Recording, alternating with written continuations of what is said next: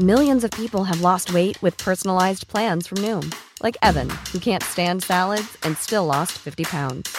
Salads, generally, for most people, are the easy button, right? For me, that wasn't an option. I never really was a salad guy. That's just not who I am. But Noom worked for me. Get your personalized plan today at Noom.com. Real Noom user compensated to provide their story. In four weeks, the typical Noom user can expect to lose one to two pounds per week. Individual results may vary.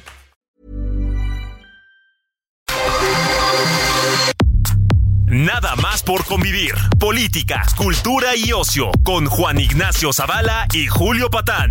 Iniciamos.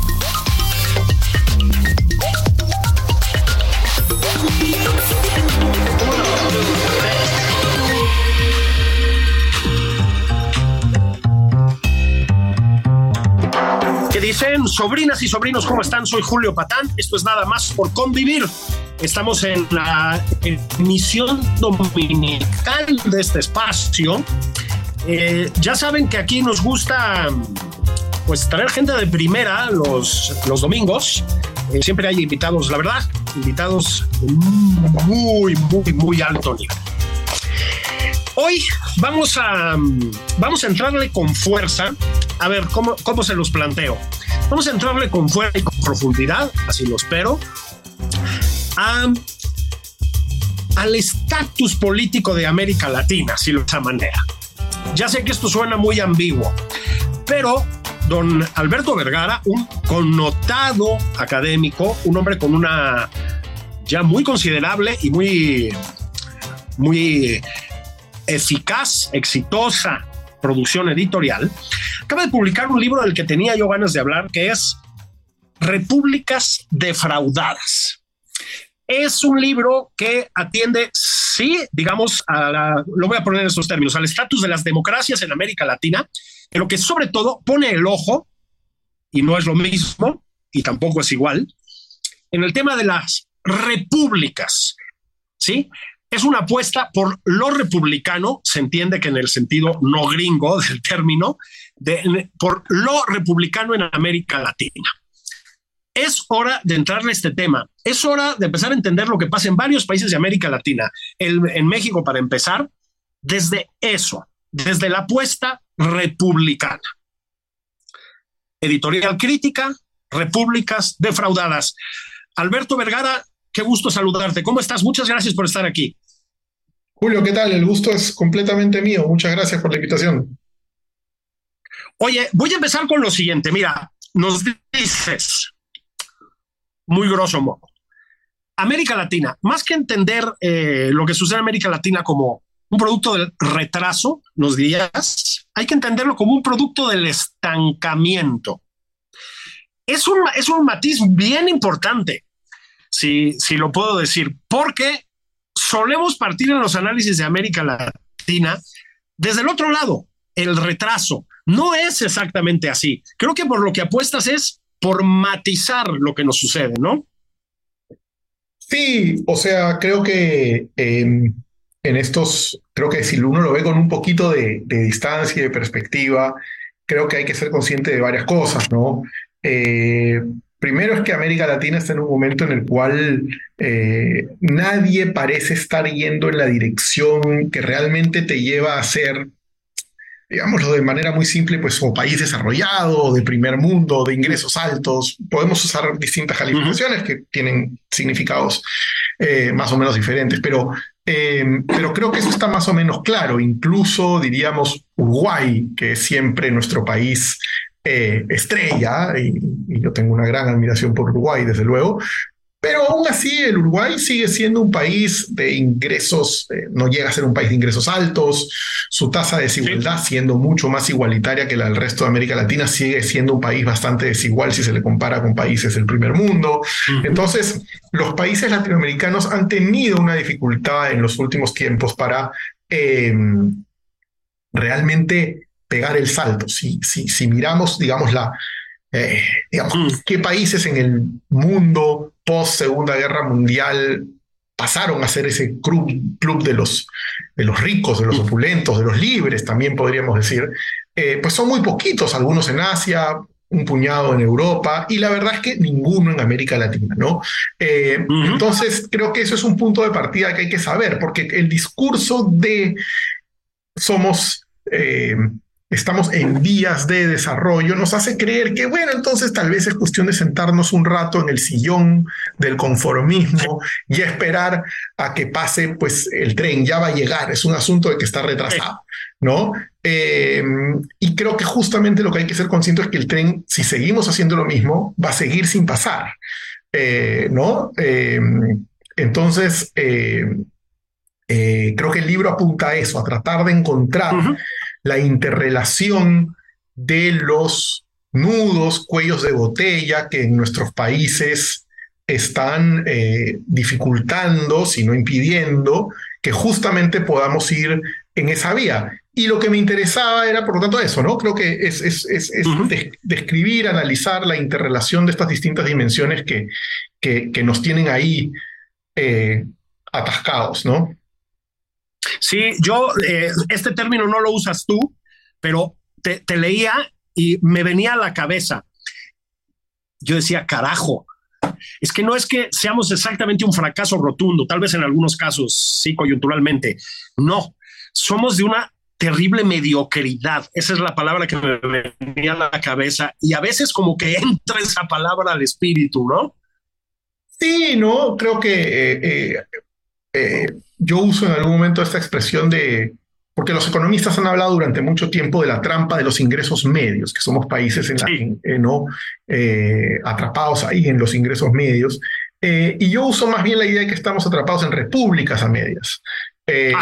y, y creo que en la medias es bien importante porque no significa que somos un fracaso esférico, rotundo, eh, transversal y completo, esférico, ¿no? Sino que en realidad, pues, eh, hay muchas cosas que se nos han quedado y que no hemos podido, que no, que no, que no logramos completar y que no logramos hacer las cosas que hay que hacer para completar, ¿no? Entonces, em, eh, creo que ahí, ahí, ahí, ahí está un, un matiz. Y estoy de acuerdo contigo, en realidad, por ejemplo, si pensáramos sobre todo en términos de la democracia en América Latina, por ejemplo, no, no, no en otras cosas que observa el libro, pero en la democracia, en este momento América Latina se divide en dos grupos de países, ¿no es cierto? Un grupo de país que sí creo en los cual la democracia está retrocediendo, donde se está eh, deteriorando de manera considerable, digamos, de manera que pone en peligro la misma continuidad del régimen democrático, pero la mayoría de países en realidad está estancado en algún lugar, para usar tu palabra, en algún lugar mediocre, ¿no? En donde la democracia no se está profundizando y tampoco estamos a puertas de que se pierda, ¿no? En realidad, finalmente, América Latina es un continente en el que somos, este, eh, yo diría que bastante devotos del, del, voto y del ánfora y de ir a depositar, ¿no? Este, es muy difícil creer que realmente en algún país de América Latina nos van a eliminar el derecho al voto. Incluso hasta las dictaduras, digamos, como Nicaragua y Venezuela, siguen teniendo elecciones, eh, ¿no? Son una pantomima, evidentemente, pero, pero no se puede, como en los años 70 del siglo pasado, simplemente erradicar la posibilidad de la participación ciudadana a través del voto, ¿no? Entonces, en la mayoría de países lo que yo veo son democracias que, que, aguantan en algún lugar mediocre, digamos, ¿no? Mm. Eh, y en otros, pues deteriorándose, ¿no? Seriamente. Voy a ir, si, si, te parece bien, a lo largo de esta conversación, eh, de vez en cuando aterrizando en ejemplos concretos, ¿no? Eh, acabas de mencionar a Nicaragua. En el libro pones el ojo de una manera muy incisiva en el caso nicaragüense. Creo que es un caso que te preocupa particularmente, ¿verdad? Eh, sí, bueno, particularmente no en el sentido de tener algún tipo de, vinculación afectiva o personal eh, particular, sino que creo que lo que ha ocurrido ahí es muy grave. Es decir, eh, probablemente si tú y yo teníamos esta conversación hace 15 años, hubiéramos dicho, en América Latina ya no puede un gobierno matar a 300 personas y quedarse en el poder y salirse con la suya, ¿no? Un gobierno no puede simplemente ya, eh, qué sé yo, este, confiscar eh, arbitrariamente las propiedades de los opositores. Un gobierno no puede exiliar a la gente sin, eh, sin consecuencias, no puede matar, no puede torturar, no puede, ¿no? Em, creíamos, creo, eh, que esas cosas estaban desterradas en el continente, que las grandes violaciones de derechos humanos eran una época oscura, superada. Eh, y entonces ver que vuelven a ocurrir y sobre todo que no tienen consecuencias, que realmente eh, finalmente quien, quien, quien comete estas atrocidades puede librarla, eh, es particularmente perturbador, descorazonador, porque finalmente el, el, legado que deja para el resto de aspirantes a, a, a, a, manda, más, a dictador, a hombre fuerte, es, mira, en realidad si te pones realmente duro, te puedes quedar, ¿no? Exactamente. Eh, y eso es muy, muy peligroso como, como legado. En mi país incluso, ¿no? En el Perú, por ejemplo, eh, eh, también si hubiéramos conversado hace ya no 15 años, sino hace 5, yo te hubiera dicho que es mm. completamente imposible que una presidenta o un presidente se quede en el poder con 49 muertos por producto de eh, disparos producidos por la fuerza del orden, ¿no? Y sin embargo, la señora Boluarte el 7 de diciembre va a cumplir un año en el poder con 49 eh, muertos a costa, a, cuestas y, sin, y sin consecuencias. Entonces, esos, esos, esos episodios, esos eventos me resultan particularmente eh, eso, ¿no? Eh, fuertes, perturbadores para, para, para, la libertad en América Latina, ¿no? Tú dices, y dices, dices muy bien, una, de las posibles, plausibles consecuencias de estos experimentos es eso, un como nuevo auge de los hombres duros en el poder, ¿no? Del caudillo providencial, digamos, que se queda a costa de lo que sea. Y esto me conecta con otro de los temas que detonan tu libro, me parece a mí, y que lo atraviesan además. La expresión que usas tú es un océano de repudio. Es decir, el, el, el, eh, em, el, escenario electoral en América Latina, más allá de las izquierdas y derechas, dices tú, de que ganen las izquierdas o las derechas, significa que pierde el que está en el poder. Pues sí, hemos visto a Bolsonaro, em, que también tiene sus tendencias autocráticas, como no. Eh, recientemente el caso argentino con Milei eh, arrebatándole a, los peronistas la presidencia. Ahora, si quieres, nos detenemos un momentito en eso. Un océano de repudio. Creo que esa es la tónica. Y a ver si estás de acuerdo. En efecto, una tentación puede ser permanecer el poder, cueste lo que cueste, ¿no?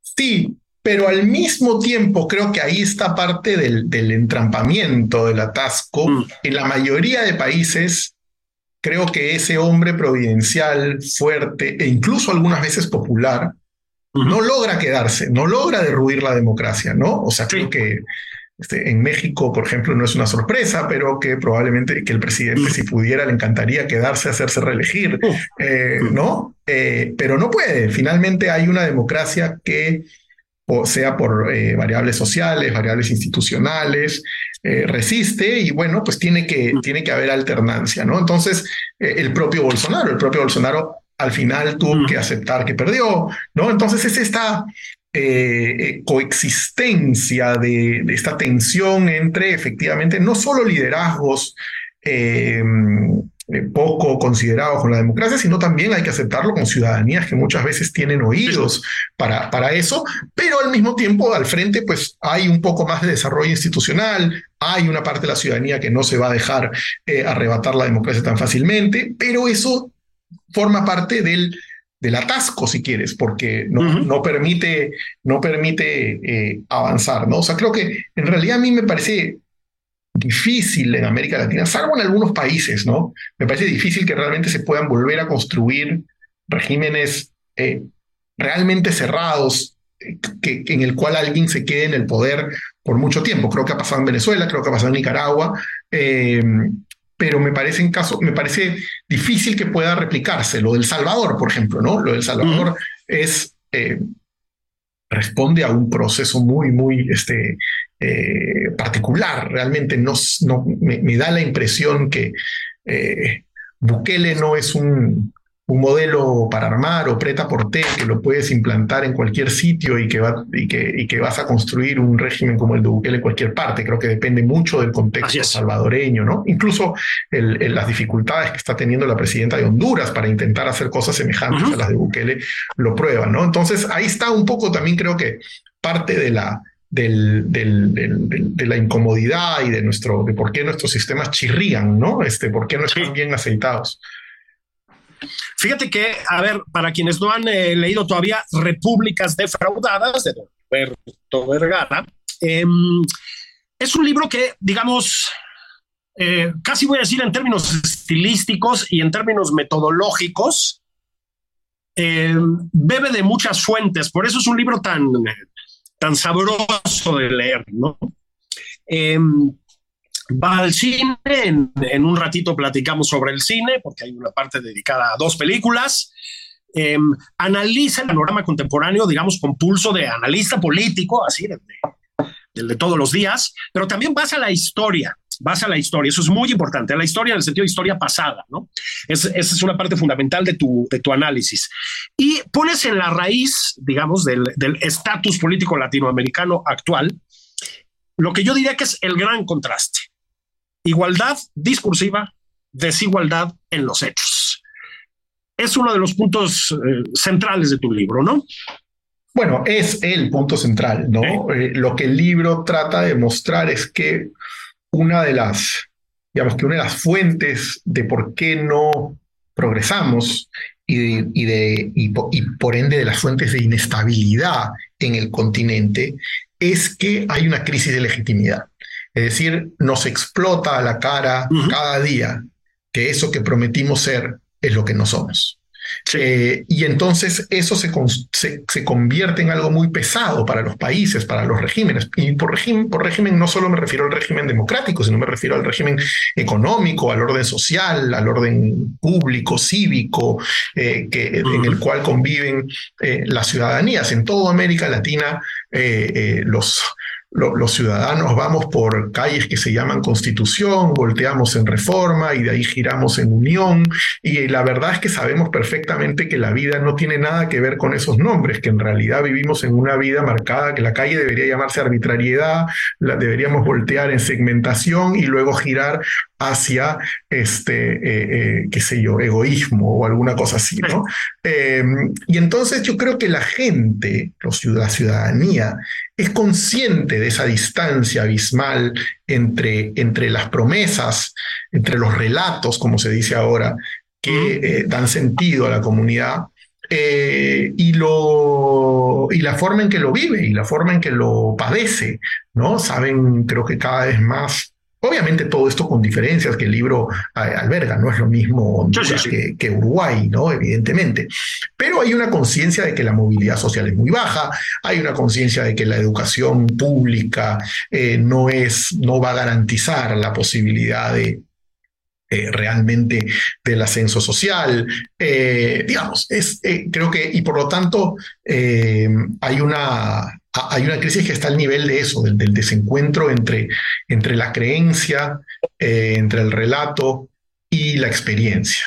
Eh, y eso tiene un problema muy grande que tiene que ver con una palabra clave, yo creo que es expectativas. Eh, la gente tiene expectativas, la gente no vivimos en regímenes donde la, el discurso republicano, democrático, individualista también está presente y por lo tanto la gente tiene expectativas legítimas de poder, para decirlo de una manera muy simple, estar a cargo de su vida, ¿no? O sea, que yo pueda realmente decidir y conseguir con algún margen de verosimilitud y de probabilidad realmente construir la vida que yo quiero para mí y para mi familia, ¿no? Y lamentablemente la ciudadanía latinoamericana sabe que los márgenes de estar a cargo de tu propia vida son muy pocos, que el origen de nacimiento eh, marca mucho de lo que hacemos y de lo que podemos hacer. Y entonces es eso, ese es el punto efectivamente del, del, el punto central del libro, es una incidencia en la necesidad de, si quieres, de, de reproblematizar la igualdad, en el sentido de que yo no creo que la igualdad tenga que ser observada solamente o necesariamente como un factor aritmético, como un problema de distribución del ingreso. Creo que tenemos que conceptualizarla y asumirla como la desigualdad de, la, de las cuotas de libertad que tenemos los ciudadanos y las ciudadanas, desde luego, en, en, América Latina, ¿no? Es que somos eh, muy desiguales respecto de eso, de, de, nuestras posibilidades de elegir, de estar a cargo de nuestras vidas, de, de, las dosis de libertad con las que contamos, ¿no? Eh, que yo siento que a veces cuando la discusión sobre la desigualdad se va solamente al tema económico, se pierde un poco el, el, el fondo del asunto, que creo que es más un asunto sobre las, las libertades que tenemos como individuos y como comunidad que realmente un asunto de cuánto dinero tenemos en el bolsillo, que obviamente es parte de la discusión, pero, pero no de monopolizarla, ¿no? Bueno, esto, esto nos, nos lleva, digamos, a el tema, me parece a mí, dentro de tu libro, que es, no, no me parece, el tema dentro de tu libro, que es, digámoslo así, el orden republicano, la apuesta republicana. La igualdad está ahí, en el corazón de la apuesta del orden republicano. Vamos a platicar de eso, si te parece bien, Alberto, en la segunda parte de este, de este programa. Antes quiero decirte, como peruano que eres, que Em, si el presidente López Obrador, que está ya en el final de su sexenio, quiere ir a luchar por la democracia a Perú, se los regalamos con, con el corazón roto, pero se los regalamos. Bueno, bueno, pero para eso primero. Señor presidente, si está escuchando ese, ¿Eh? Si, el señor presidente está escuchando este programa, que sabemos que no se lo pierde, adelante. pero que no venga en el jeep que se atasca, ¿no? Vamos a hacer una pausa eh, ah, sí, es que ese es un problema. Señor presidente, si quiere ir a luchar por la democracia a Perú, vaya en avión, que seguro que le sobra alguno al ejército mexicano por ahí. Alberto, vamos a hacer una pausa rápida. Seguimos platicando. Estoy platicando con Alberto Vergara, Repúblicas Defraudadas. Ese es el libro que nos ocupa hoy. Esto es nada más por convivir. Sobrinas, sobrinos, bendiciones. No tardamos. Ya saben que aquí las pausas son breves, aunque dolorosas. Ahí venimos. Esto es Nada más por convivir, una plática fuera de estereotipos con Juan Ignacio Zavala y Julio Patán. Regresamos.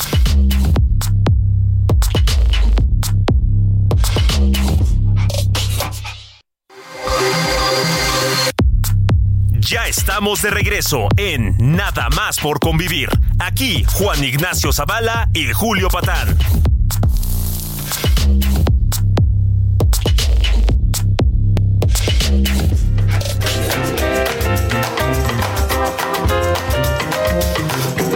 Sobrinas y sobrinos, bendiciones. Soy Julio Patán. Estamos en Nada más por convivir, edición de los domingos.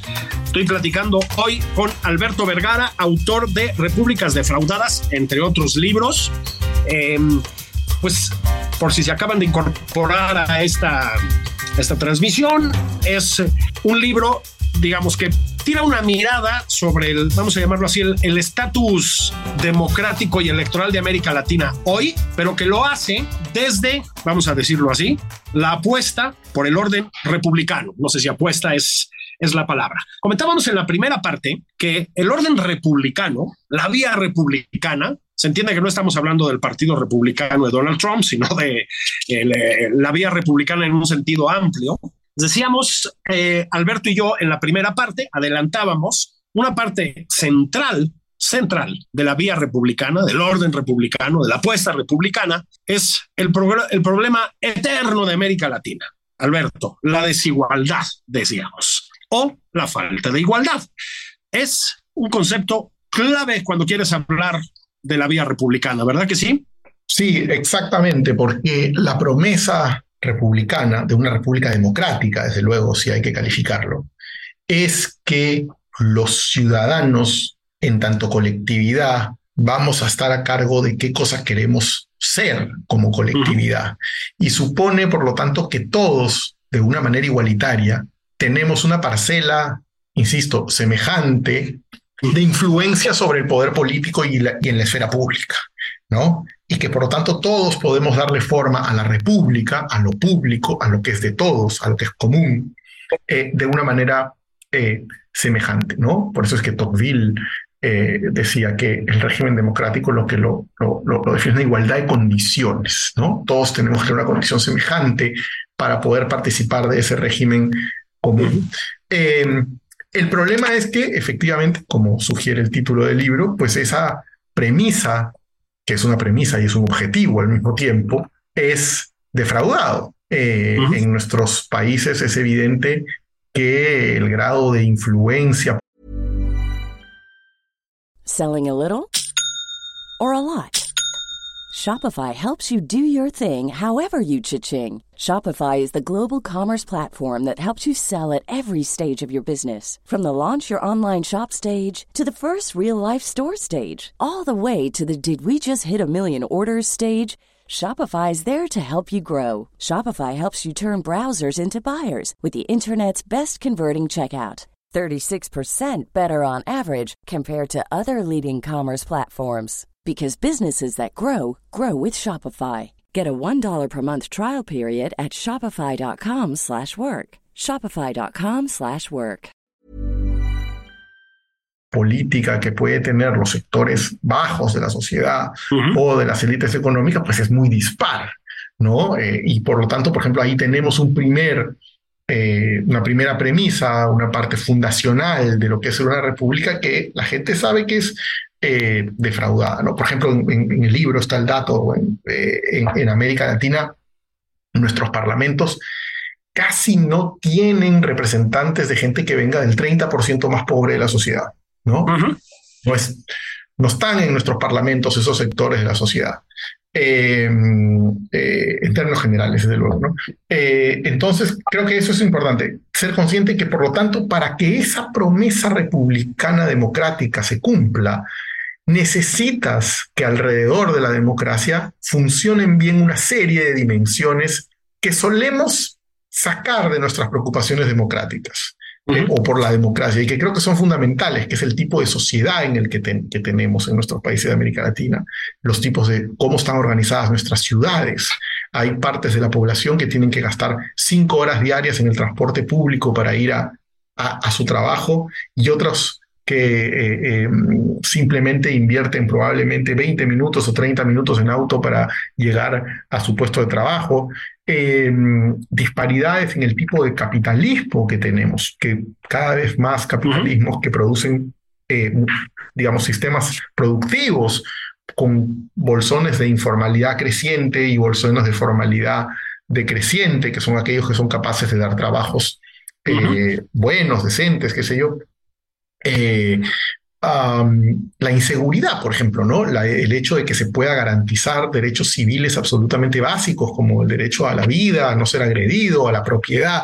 Todo eso no es en estricto lo que los politólogos solemos preocuparnos cuando hablamos de la democracia. Cuando hablamos de la democracia, inmediatamente estamos pensando en el régimen político, que la elección sea libre, que haya unos partidos eh, que, que más o menos representan las preferencias ciudadanas, que haya una, digamos que ningún poder avasalle a otro, ¿no? Y entonces decimos, bueno, la democracia está ahí, la democracia sobrevive, ¿no? Sobrevive con esas condiciones. Pero, vi, pero, pero parte de lo que argumento en el libro es que justamente si sobrevive y apenas sobrevive y tiene tanta dificultad para construir satisfacción, tiene que ver con que estas distintas dimensiones que se observan en el libro que rodean a la democracia y la hacen posible. Y esas no están funcionando, ¿no? No están funcionando eh, y, entonces son parte de esto que, a lo que alude el subtítulo del libro, que es el atasco latinoamericano, ¿no? Sí, eh, digamos, eh, entiendo que esto es una obviedad, pero a veces hay que subrayar las obviedades.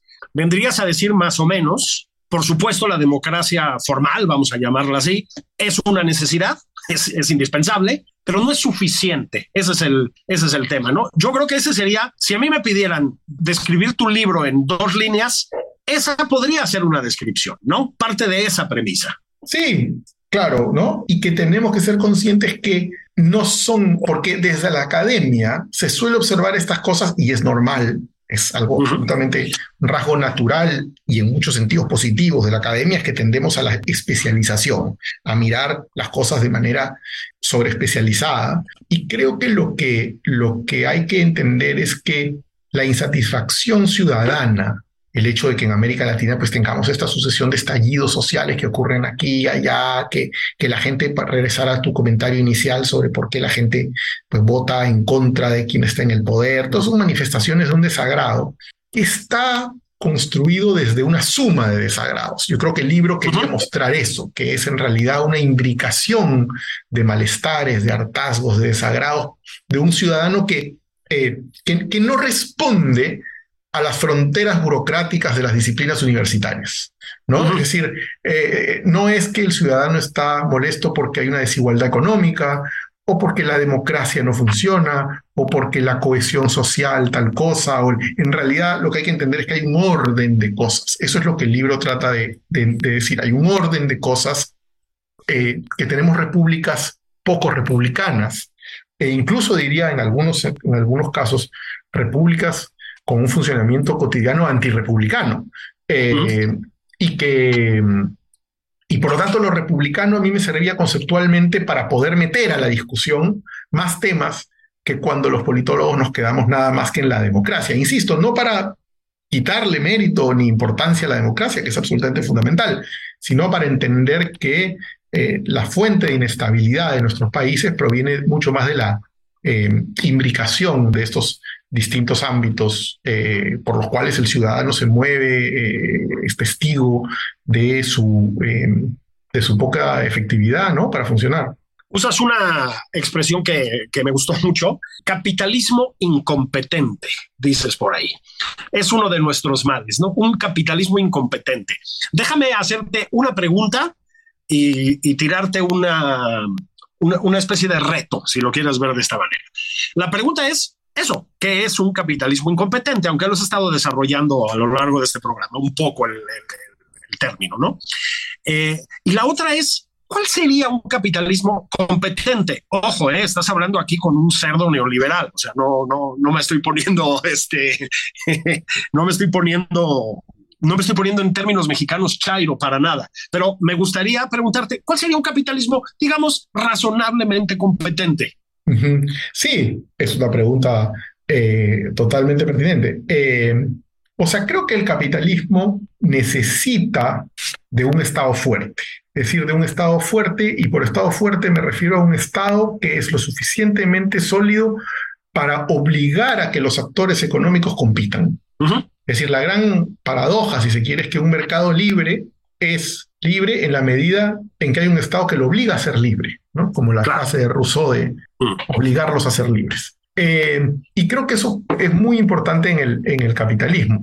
Eh, entonces, la primera acepción que yo uso en el libro de capitalismo incompetente tiene que ver con capitalismo que compiten poco. A donde vayas en América Latina, la gente te dice, las farmacias están eh, manejadas por tres grupos, mm. Cobran lo que quieren, eh, el papel higiénico es el cártel de un solo grupo, eh, los bancos se han arreglado para cobrarnos tasas de tal tipo, ¿no? Este, en fin.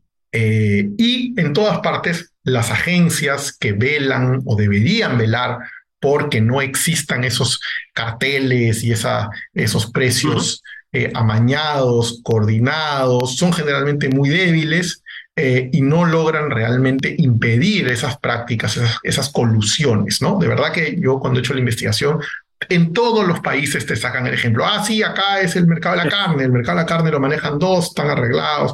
El del papel higiénico en Chile, el de las telecomunicaciones en México, el de la... En fin, donde vayas, todo el mundo te cuenta la situación. Y de hecho hay informes del Banco Mundial que dicen que en realidad la reducción de, solo si los mercados fueran un poco más competitivos, la pobreza se, se reduciría incluso más que como producto de los programas sociales. Entonces, esa es la primera acepción en la cual creo que, que se habla de eso y que creo que no es difícil imaginar cómo sería un, un capitalismo más competente, ¿no?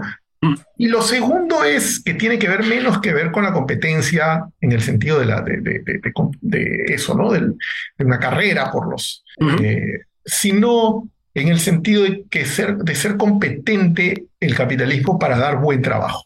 Y ahí creo que es un desafío más grande, más difícil, cómo tener eh, un orden productivo en el cual eh, efectivamente las empresas formales, grandes, que son capaces de dar buen empleo, eh, pues puedan dárselo a más gente. En realidad, en, casi todos los países de América Latina lo que vemos es un incremento muy fuerte de los sectores informales, que por definición son poco productivos, agregan poco a la, a la producción del país, pero son los que dan empleo eh, y dan mal empleo, eh, dan empleo precario.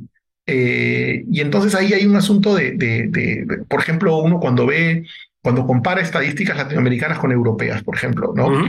Eh, las pequeñas empresas europeas, desde luego, son menos productivas y menos eh, que, que, las, que las grandes, pero aún así están eh, encadenadas, por ejemplo, a la posibilidad de la exportación, ¿no? Forman parte, digamos, parte del producto exportado por esos países proviene de empresas pequeñas. Mientras que en América Latina la parte sofisticada, enganchada a la posibilidad de exportación son solamente las formales, ¿no? Eh, las formales y las grandes. Entonces hay una disparidad muy grande en nuestra estructura, en nuestra matriz productiva, si quieres. Hay un dualismo que se ha ido acentuando, sobre todo en los años 2000, eh, en el cual eh, economías que están fuertemente marcadas por la informalidad siguen siendo capitalistas, en un sentido incluso casi a veces este, manchesteriano mm. de la palabra, em, pero en, el cual, en los cuales la posibilidad del buen empleo se, se reduce, ¿no? Entonces ahí es como una segunda acepción de, la, de lo competente. Lamentablemente tenemos este, capitalismos muy poco sofisticados, que emplean mano de obra pues, de, calidad, con, habilidades eh, bajas. entonces es eso, yo creo que realmente necesitamos un capitalismo más competente en esos, en esos dos sentidos. Haces una cosa que mm, probablemente te cueste que no te contraten en el futuro en universidades gringas. Y es que tienes una cierta tendencia a lo que se conoce como la incorrección política. Me refiero específicamente a lo siguiente. Mira, eh, uno, uno, lee tu libro y una de las cosas que, que sí son muy poco comunes en él es lo que yo llamaría un sano escepticismo frente a la ciudadanía, por lo menos una no idealización de la ciudadanía. Sí, o sea, es que yo creo que esa es otra de las tensiones que atraviesan a, nuestros países y el análisis, ¿no? Es decir, eh, yo creo que ser un demócrata y ser y, asumir la república es sin ninguna duda tener confianza en la ciudadanía, en que los ciudadanos van a poder en última instancia tomar decisiones que son eh, razonables y que no van a ir en contra de sus propios intereses, ¿no? Eso, eso me parece eh, es, en el momento en que uno renuncia a eso, ya está a un paso de abrazar algún tipo de autoritarismo. La confianza en la ciudadanía es, es, una convicción irrenunciable en, en, una eh, democracia. Lo que no quita que tenemos que ser honestos y ver que la ciudadanía muchas veces mete la pata, eh, ¿no? Es decir, em, que la ciudadanía muchas veces ha formado parte, ha sido actor entusiasta, diría, de su propio debilitamiento al eh, apoyar líderes que bajo la retórica de ser ellos la encarnación del pueblo, sin embargo, lo que hacen es en el mediano plazo retirarle la posibilidad al pueblo de eh, efectivamente hacer valer, eh, hacer escuchar su voz, ¿no? creo que, digamos, las los regímenes autoritarios que hay hoy en América Latina, honestamente ninguno se construyó contra la mayoría de la ciudadanía. Eh, lamentablemente la mayoría de la ciudadanía lo, los favoreció y los puso ahí y seguramente hoy pensarán que fue un error, pero, pero el señor Hugo Chávez ganó cinco elecciones una tras otra en primera vuelta era una máquina de popularidad por razones que son eh, legítimas, razonables, ¿no? ¿no? se trata de este, pero eh, y, y, este, ¿no? Entonces hay que, el señor Fujimori en el Perú eh, fue extremadamente popular, el señor Bukele hoy día es extremadamente popular, Eh, entonces, las ciudadanías se equivocan también en el sentido de, eh, quiero decir, eh, se equivocan en, en, en, entregar un poder que luego les es muy, muy difícil recuperar y a veces simplemente, como el caso venezolano lo demuestra, ya pues no lo logran,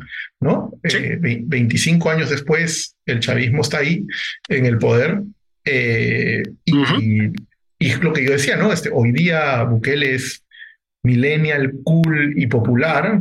Eh, el problema es que probablemente seguirá siendo presidente cuando ya no sea ni millennial, ni cool, ni popular, porque ya no vas a tener, ya habrá tomado todas las instituciones, eh, las fuerzas del orden, y entonces no podrás ya revertir la situación, o será costosísimo eh, hacerlo, ¿no? Pero esos son problemas que surgirán. En este momento están en el momento eh, de la ilusión, ¿no? Lamentablemente, ¿no?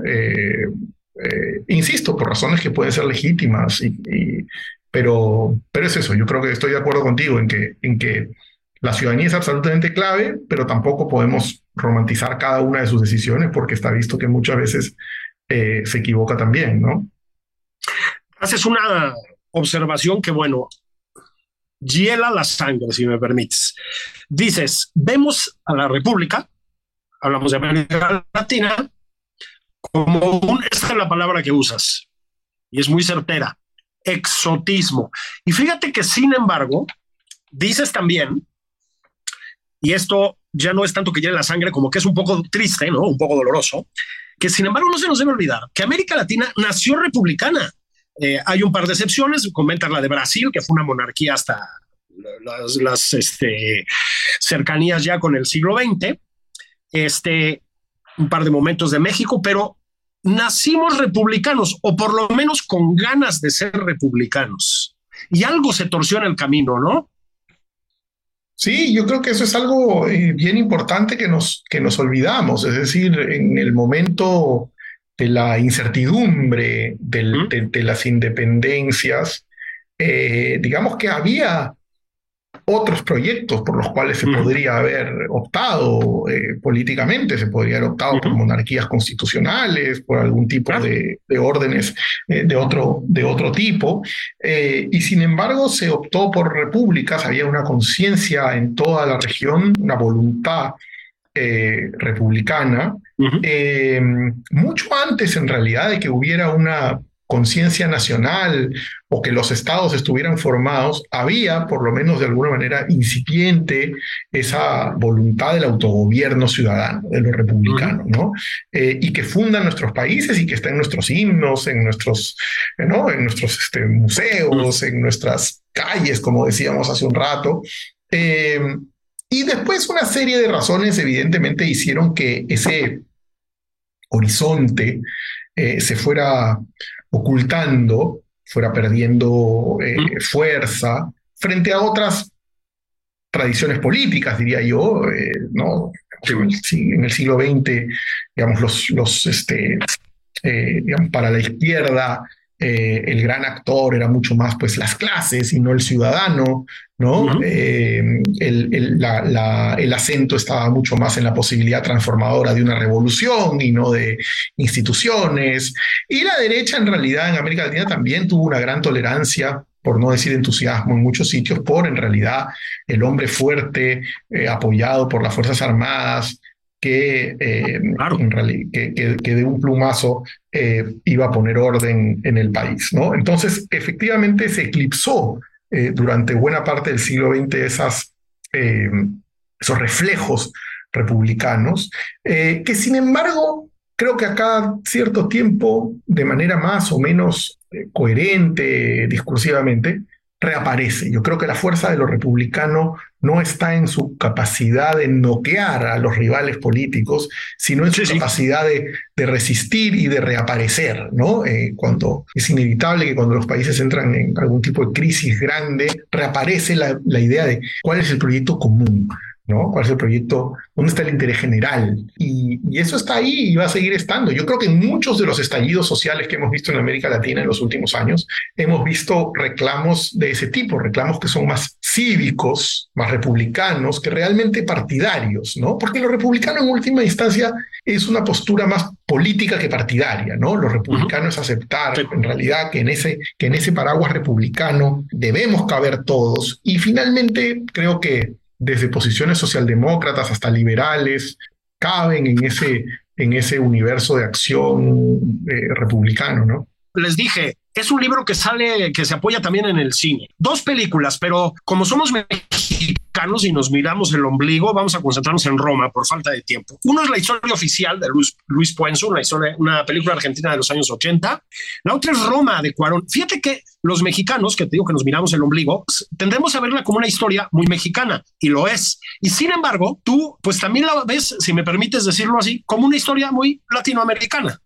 Completamente, o sea, es mm. la, la, historia de eh, el personaje principal de, de Cleo, eh, es la historia fundamental de América Latina contemporánea. No te olvides, América Latina es hoy el continente, la región más urbana del mundo.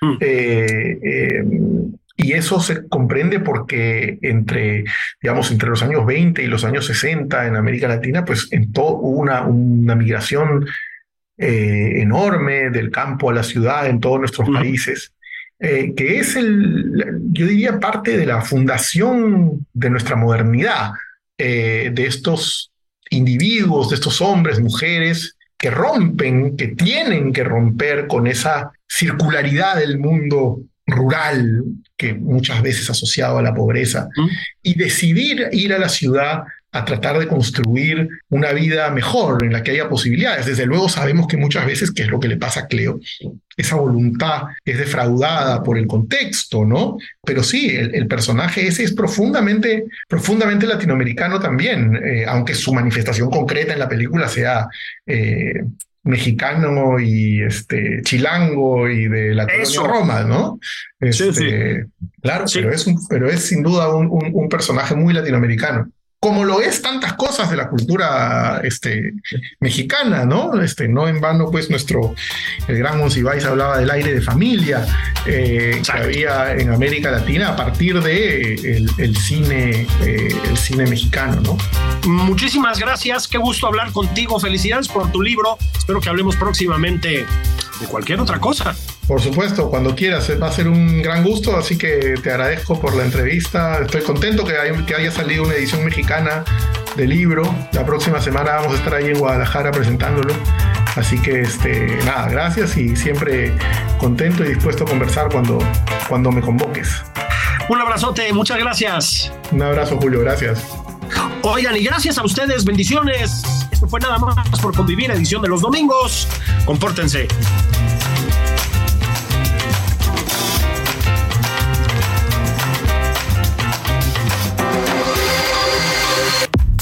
Esto fue Nada más por convivir, el espacio con política, cultura y ocio, con Juan Ignacio Zavala y Julio Patán.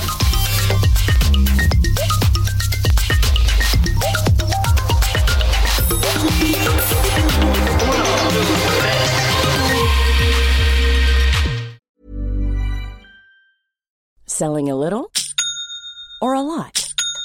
Shopify helps you do your thing however you cha-ching. Shopify is the global commerce platform that helps you sell at every stage of your business. From the launch your online shop stage to the first real life store stage, all the way to the did we just hit a million orders stage. Shopify is there to help you grow. Shopify helps you turn browsers into buyers with the internet's best converting checkout. 36% better on average compared to other leading commerce platforms because businesses that grow grow with Shopify. Get a $1 per month trial period at shopify.com/work. shopify.com/work.